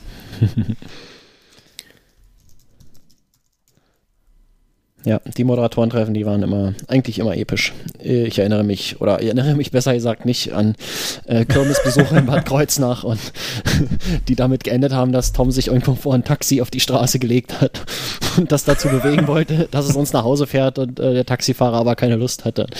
Oh war ja, das war echt, äh, war echt lustig teilweise. Tom sagt nichts Doch. mehr. Ich sag nichts, nee. Wir müssen das, wir müssen das auch nicht veröffentlichen. ah, herrlich. Ähm, ich glaube, wir haben hierzu jetzt nichts mehr, oder? Nee, äh, das war auch, glaube ich, äh, eine ganze Menge, was wir jetzt erfahren haben. Auf jeden Fall. Sehr interessant. Danke ja. für diese Ausführungen. Ja, vielen Dank. Ähm, liebe Zuhörer, und wir würden uns natürlich sehr und Zuhörerinnen. Ich habe nämlich, äh, ich weiß, dass auch, ähm, dass wir auch Zuhörerinnen haben. Ja, auf jeden Fall. Das haben wir definitiv. Uns würde interessieren, wie seid ihr denn ins Forum gekommen? Seit wann kennt ihr MTB News? Und wir fragen das ja normalerweise immer nur die Leute, die den Bike der Woche haben. Wie seid ihr in, ins Forum gekommen und äh, was findet ihr gut oder was findet ihr nicht gut? Wir würden uns natürlich sehr freuen, wenn ihr in die Kommentare uns schreibt, oder uns äh, irgendwelche privaten Nachrichten schickt, aber natürlich am besten als Kommentar, wie ihr das so gemacht habt, wie ihr das empfunden habt und äh, ja, wie es euch gefällt und was wir besser machen könnten und äh, was schon gut ist. genau. ja. Genau. Und äh, wir haben auch weiterhin interessante Sachen in den nächsten Monaten und Jahren, die wir äh, an, an Plan dran sind. Markus, hast du jetzt mal hier nicht von deinem Soundboard hier? Mach nee, mal irgendwas. Nee, also mit, nee, mit solcher Ansage sowieso nicht. Sorry. Ja, hast du ja nie. Machst du ja auch sonst nie. Genau. Nee, ich konzentriere mich hier auf den Inhalt. Das ist wichtiger als irgendwelche blöden Soundboard-Sprüche. ja, auf jeden Fall. Da sind wir noch vieles am Plan dran. Genau. Ja. Könnt ihr gespannt sein. Ja, dann wären wir erstmal mit unserem Hauptthema durch. Wir haben natürlich noch ein paar kurze Kategorien, bevor wir heute mal pünktlich Schluss machen. Und zwar ähm, haben wir natürlich auch wieder unsere wunderbare Rubrik Schaut, was ich gekauft habe. Auch ein wunderbares Thema übrigens, in das ihr mal reinschauen solltet. Da seht ihr, was die anderen Leute alles für lustige Sachen kaufen. Mhm. Wir haben uns letzte Woche an den Rechner gesetzt, an zwei Rechnern und haben ähm, versucht, durch die Warteschleifen zu kommen, pünktlich, rechtzeitig und haben es geschafft und ähm, haben fünf Rammstein-Tickets für Hannover gekauft nächste, nächstes Jahr. Im Juli ist es, glaube ich, und ja, das wird, glaube ich, ziemlich gut. Äh, Rammstein Stadion-Tour. Und im Schaut, was ich gekauft habe, Thema, war ich übrigens lange nicht der Einzige, der diese Tickets gekauft hat. Also ich glaube, es waren mindestens sechs User, die auch Rammstein-Tickets gepostet haben. Nein, so ein Stadion passen ja auch eine Menge Leute rein. Ne? da passen ziemlich viele Leute rein, ja. Und, das, und die machen halt, glaube ich, neun Shows allein in Deutschland. Hm. Und insgesamt, glaube ich, 21 und pro Stadion so 25.000 bis 50.000. Das sind ziemlich viele Leute. Und trotzdem waren die ganzen Dinger nach zehn Minuten ausverkauft. Krass. Die komplette Tour. Krass. Unfassbar. Also, äh, ja, die haben jetzt zwei. Ach, genau, der Typ, der gerade unfassbar gesagt hat, der ist auch dabei. Für ich freue mich auch unfassbar drauf. ja, genau. Ja, die haben direkt zwei Zusatzshows angekündigt, nachdem nach zehn Minuten halt das ganze Ding äh, weg war. Gibt's nicht. Also, das Wahnsinn. ist schon heftig. Ja. ja. Ja, was habt ihr gekauft? Tom, was hast du dir gekauft zuletzt? Seit der letzten ich, Episode. Ich habe mir seit der letzten Episode ähm, habe ich mir ein paar AirPods gekauft und bin super happy damit. Wer sie nicht kennt, das sind diese Bluetooth-Kopfhörer, die es zurzeit ab und an in Angeboten gibt von Apple, äh, weil es da demnächst irgendeinen Nachfolger gibt. Man kann sie super zum Telefonieren, zum Musik hören etc. nutzen. Ähm, ich telefoniere relativ viel und nehme sie dafür und sie sind äh, ziemlich cool. Also die Soundqualität ist tiptop. Ähm, und die anderen Leute verstehen einen auch sehr gut damit. Also kann ich durchaus empfehlen. Das kann ich bestätigen. Äh, seit Tom diese Dinge hat und wir telefonieren sehr häufig, ähm, ist die Audioqualität deutlich besser geworden. Ja. Dann hat es sich ja gelohnt. Yep. ähm, so, ich, ich habe mir ähm, einen neuen Batteriefachdeckel für meine gute alte Nikon D300 gekauft. Ähm, die das ist aber D300, auch sehr schön. Ja, ja, äh, die D300, die habe ich seit, ja, eigentlich seit dem Tag ihrer Einführung, das war Ende 2007, glaube ich, hatte mir die damals gekauft, hauptsächlich für ähm, ja, eine Amerikareise, die ich gemacht hatte und konnte die seit einiger Zeit nur noch mit Batteriegriff nutzen, weil mir der Batteriefachdeckel äh, abgebrochen war. Da sind so zwei kleine, ähm, ja, so Halter aus Plastik, ganz dünn, irgendwie Millimeter nur. Da ist eins abgebrochen, der hat nicht mehr vernünftig geschlossen. Äh, dann habe ich immer einen Batteriegriff dran gemacht, weil der hat äh, dafür gesorgt, dass die Batterie drin bleibt. Und das nervt aber, weil der ist groß, die Kamera passt nicht mehr so gut in den Rucksack und ähm, ja, ist auch ein zusätzliches Gewicht von, weiß ich nicht, 300, 400 Gramm. Und jetzt habe ich einfach mal für 1,19 Euro mir einen neuen Deckel gekauft und ähm, der ist total schick und der hält das. Und als ich gerade dabei war, mir Kamerazeug zu kaufen, habe ich dann auch direkt noch zugeschlagen und mir auch noch eine neue Kamera gekauft. Ähm, da hatte ich jetzt seit einigen Wochen drüber nachgedacht und ähm, ja, normalerweise bin ich jemand, der sich sowas in den Kopf setzt und am nächsten Tag spätestens das Ding zu Hause haben will, also ein sehr spontaner Käufer. Hier habe ich lange drüber nachgedacht, ob oder ob nicht und äh, ist es das Richtige oder nicht? Und ich habe dann äh, schlussendlich zugeschlagen, habe mir eine Nikon D500 gekauft die ähm, ja, ist so Nikons Topmodell mit dem äh, DX-Sensor, also diesen 1,5 Crop-Sensor. Die Überlegung war, kaufe ich mir eine Kamera mit Kleinbildsensor oder wieder eine Crop-Kamera. Die Entscheidung fiel dann darauf, weil ich äh, einfach noch so viel Objektive habe, die für das DX-Format oder für dieses Crop-Format gerechnet sind und ich ähm, da ordentlich hätte aufrüsten müssen. Und äh, wenn ich in der gleichen Qualitätsstufe geblieben wäre bei den Objektiven, wäre das sehr, sehr, sehr, sehr, sehr teuer geworden. Ähm, deswegen fiel die Entscheidung dann auf die D500 und ähm, bin da äh, in den wenigen Tagen, die ich sie jetzt habe, extrem zufrieden. Die hat äh, fast doppelt so viele Pixel wie die äh, alte D300 und äh, hat einen Sensor, der deutlich besser mit höheren ähm, ISO-Werten umgehen kann. Also das ist einfach, man merkt, da sind einfach äh, Generationen dazwischen äh, bei der Bildverarbeitung. Das ist einfach ein, ein Unterschied wie Tag und Nacht. Äh, ganz großartige Sache. Ähm, der Autofokus ist unfassbar gut. Hat das gleich am Wochenende äh, probiert ähm, ja, bewegte Ziele damit zu fotografieren und das ist einfach, das macht die, das macht sie von alleine. Also unglaublich. Was sind denn bewegte Ziele, Markus? Kinder? Ähm, Kinder Katzen? zum Beispiel, Kinder, die sich erratisch bewegen. Ähm, äh, ganz, schwierig, ganz schwierige Sache und äh, das mit der Kamera wirklich, da hat fast jedes Foto gesessen. Also das kannte ich bisher so noch nicht. Und der Autofokus von der D300 war ja damals schon ähm, so der beste, den es gab, vor zehn Jahren, wie gesagt. Und äh, da haben sie echt nochmal äh, ganz schön was draufgepackt. Ähm, bin ich bis jetzt super zufrieden. Und das Schönste ist, ich habe die für einen äh, wunderbar guten Kurs bekommen. Habe die nämlich äh, gebraucht gekauft. Auch eine Sache, die ich normalerweise nicht mache. Ähm, habe dann so ein bisschen bei eBay rumgeschaut und hier und da und da gibt es halt ein paar Anbieter, die versenden aus äh, Irland und Großbritannien so Grauimportware. Da ist dann aber die Sache mit der Garantie schwierig. Habe ich mich denn dagegen entschieden, auch wenn die wirklich billig sind, muss man sagen. Und habe dann geguckt, ähm, dass ich hier einen deutschen Händler finde, ähm, der mir eine gebrauchte mit Gewährleistung verkauft. Und habe ich hier eine gefunden, die hat gerade mal 3000 irgendwas Auslösung, also ist äh, de facto neu. Ist irgendwie mal ein, ein Fußballspiel oder so von der Anzahl der Fotos, äh, was die bis jetzt durch hatte. Und ähm, die kamen dann auch an in Originalverpackung, alles dabei, keine Kratzer, nix. Und ähm, ja, bin extrem zufrieden. Und das war mein Kauf seit dem letzten Podcast. Klingt sehr gut. Ja, ist es. gut, äh, bevor wir zum Ende kommen, haben wir natürlich wieder unsere Empfehlungen für euch. Und äh, meine Empfehlung für diese Woche bzw. für diese Ausgabe ist äh, eine Notiz-App, die ich zuerst kostenlos getestet habe und dann ein bisschen weiter getestet habe und irgendwann für gut befunden habe. Einziges Problem ist, äh, kostenlos testen ist dann beschränkt ohne Synchronisation auf den eigenen Rechner und ich hätte das halt gerne auf alle möglichen Devices und ähm, Rechner und so hier synchronisiert und deswegen habe ich es mir gekauft. Das ist leider nur so ein Abo-Modell. Kostet aber, ich weiß nicht, ein paar Euro im Jahr. Das ist wirklich nicht sehr teuer. Und diese App heißt Bear App, wie der Bär, nur in Englisch B-E-A-R. App gibt es im App Store und bestimmt auch ähm, für Android-Geräte. Und ich bin sehr zufrieden. Es ist eine relativ klare, schnieke App ohne irgendwelche zusätzlichen ähm, Sperenzien, aber synchronisiert sofort. Man hat äh, diverse Unterstützung, ähm, was, was Sortierungen angeht und so. Und äh, man kann direkt vom Handy, äh, keine Ahnung, Bilder und alles weiter einfach reinschmeißen.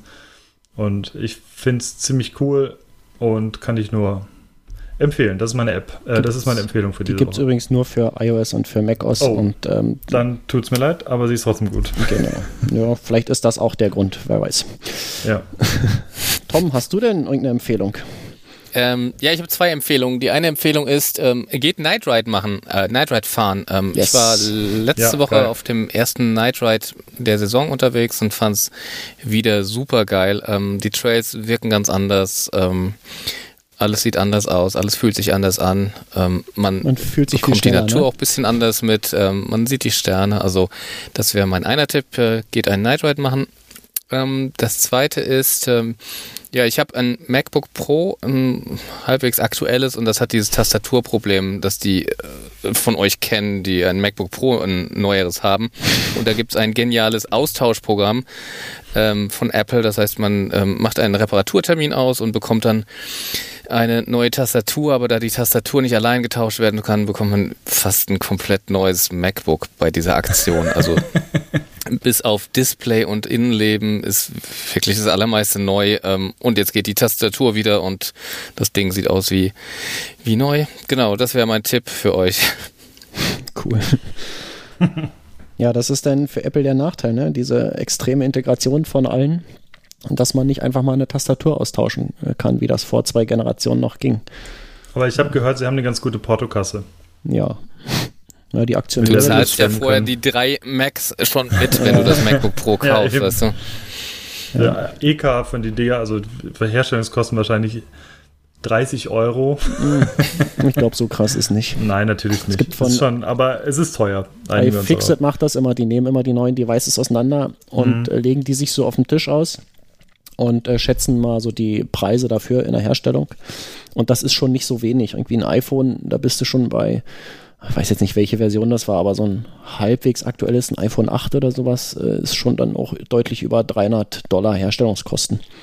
Ähm, selbst für Apple. Und äh, das ist schon nicht, das ist auch schon nicht ohne. Ähm, so, ich bin dran, ne? Mhm. Ich habe ja letztens, glaube ich, ausgesetzt und habe daher heute zwei Sachen. Die erste Sache möchte ich empfehlen und zwar OpenStreetMap, das äh, geniale äh, Projekt. Funktioniert so ein bisschen wie die Wikipedia, aber eben für Landkarten und ja, einfach äh, Geodaten allgemein. Es geht nicht mal mehr, äh, nicht mal unbedingt nur um Karten, sondern einfach um geografische Informationen aller Art, die in einer großen Datenbank gesammelt werden, wo äh, jeder mitmachen kann und der irgendetwas beizutragen hat und wenn es äh, bloß ist, den Friseur um die Ecke einzutragen als äh, POI, die kann man nutzen als Ersatz für Google Maps im Browser. Die kann man nutzen auf seinem äh, Fahrradcomputer, GPS. Wenn man jetzt Garmin hat, kann man sich Karten runterladen, die OpenStreetMap-Daten enthalten, kann die nutzen zum Navigieren, zum Angucken. Geräte wie der Wahoo Element haben OpenStreetMap-Daten als Grundlage für die Karten, die sie sich da oder die da angezeigt werden. Also es hat schon so ein bisschen Verbreitung gefunden, ähm, weil für die Hersteller eben äh, ja keine Lizenzkosten anfallen, wie das äh, sonst der Fall ist. Der Vorteil ist, dass die Daten unter einer freien Lizenz stehen. Also man kann, man kann machen, was man möchte damit, auch kommerziell. Und dass sie äh, ja, besonders abseits von Städten oder von, von Siedlungen doch teilweise deutlich besser sind als alles, was man von Google oder sonst wo oder Apple und es gibt ja viele Anbieter, TomTom, Apple, Google, hier, äh, Bing, was weiß ich, äh, die Liste lässt sich fortsetzen. Äh, abseits von Städten und Siedlungen ist die Genauigkeit doch deutlich höher. Ähm, zumindest hier in Deutschland. Und ähm, wenn man jetzt viel im Wald unterwegs ist, dann kann man die echt nehmen zum Navigieren dort. Das funktioniert super. Ein äh, User bei uns aus dem Forum, der Felix, äh, hat auch mal ein Projekt gestartet, das heißt OpenMTB-Map. Ähm, das sind auch Garmin-Karten, also für Garmin-Geräte, die als Datengrundlage die OpenStreetMap-Daten haben.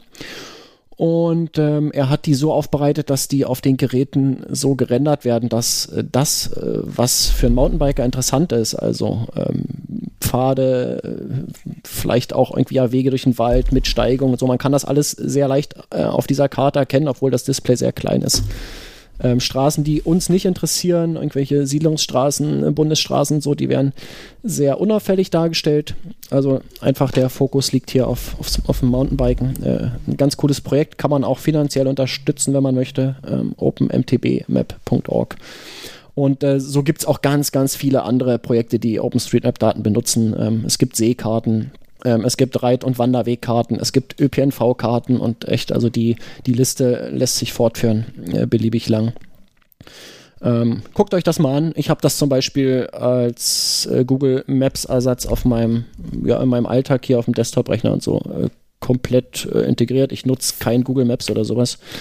Und äh, das reicht mir vollkommen aus, was das OpenStreetMap kann. ganz tolle Sache. Und die zweite Sache, die ich empfehlen möchte, die hat Hannes nämlich schon mal empfohlen hier, ähm, ist eine Fernsehserie, äh, welche sich Ozark nennt, ähm, mit äh, dem großartigen äh, Jason Bateman, den kennen einige vielleicht von euch äh, von Arrested Development. Ähm, spielt eine ganz andere Rolle und ähm, das ist so eine richtig geile, äh, düstere Serie mit einem sehr interessanten äh, Farbton, wenn man das schaut. Also das hat hat ein bisschen gedauert, bis ich mich daran gewöhnt habe. Ähm, aber ja, ich irgendwie schaue die hier jeden Tag mehr oder weniger abends noch eine Folge und ähm, ganz großartig. Bin gespannt morgen oder äh, ja, mal schauen. Vielleicht schaffe ich es morgen, ist die äh, letzte Folge der ersten Staffel dran und ähm, es verspricht spannend zu werden. Ähm, mhm. Gibt es bei, ich glaube, Netflix und ähm, ja, wo man halt sonst so Fernsehserien gucken kann. Ihr wisst schon. Jo. So, äh, ich muss los, Leute. Okay. Lass mal gucken. Ja, aber wir, wir sind was? ja. Nee, wie war denn dein Bier? Nee, wir sind, genau. Das Bier war sehr lecker. Ich kann es nur empfehlen, jedem, der hier mal in der Gegend ist, um Detmold aus Westfalen-Lippe rum, der sollte sich das mal zu Gemüte führen. Wichtig, nicht das Pilz kaufen, sondern das Snelder-Bier. Genau. Das ist äh, ein großer Unterschied. Jo. Ja, ähm, dann wären wir eigentlich durch, ne? Genau. Ich hatte kein Bier. Ich habe hier Clubmate mir noch geholt. Ist super, wie immer. Ähm, Tom hatte ja ja, wie waren die Cola? Erzähl mal. Die Cola Zero ist ein Traum. Ähm, sanft im Abgang, war echt sehr lecker heute. Ja, Gut, genau. Äh, Hannes muss los. Ich merke, dass der Drängel, der äh, ja, ruckelt auf seinem Stuhl los. hin und her. Ähm, auf jeden Fall. Dann machen wir es jetzt hier zu. Ähm, Tom, vielen Dank, dass du dabei warst. Danke, dass ich Gast sein durfte. Vielen ich Dank. Ich denke mal, wir, cool. wir holen dich bestimmt nochmal hier irgendwann rein. Das, Aber ähm, hallo. Mir hat das sehr gefallen. Ähm, Würde ich gerne wiederholen.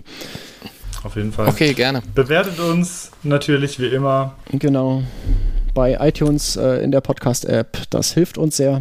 Sind wir eigentlich bei Spotify mittlerweile? Oh. Tom, du bist raus. Nein, Spotify, Spotify bockt immer noch herum. Okay, das sorry. Ist unfassbar. Ähm, haben wir leider keine guten Nachrichten, immer noch nicht. Wir werden sehen. Gut. Okay, Hannes. Okay. Wir hören uns in zwei Wochen.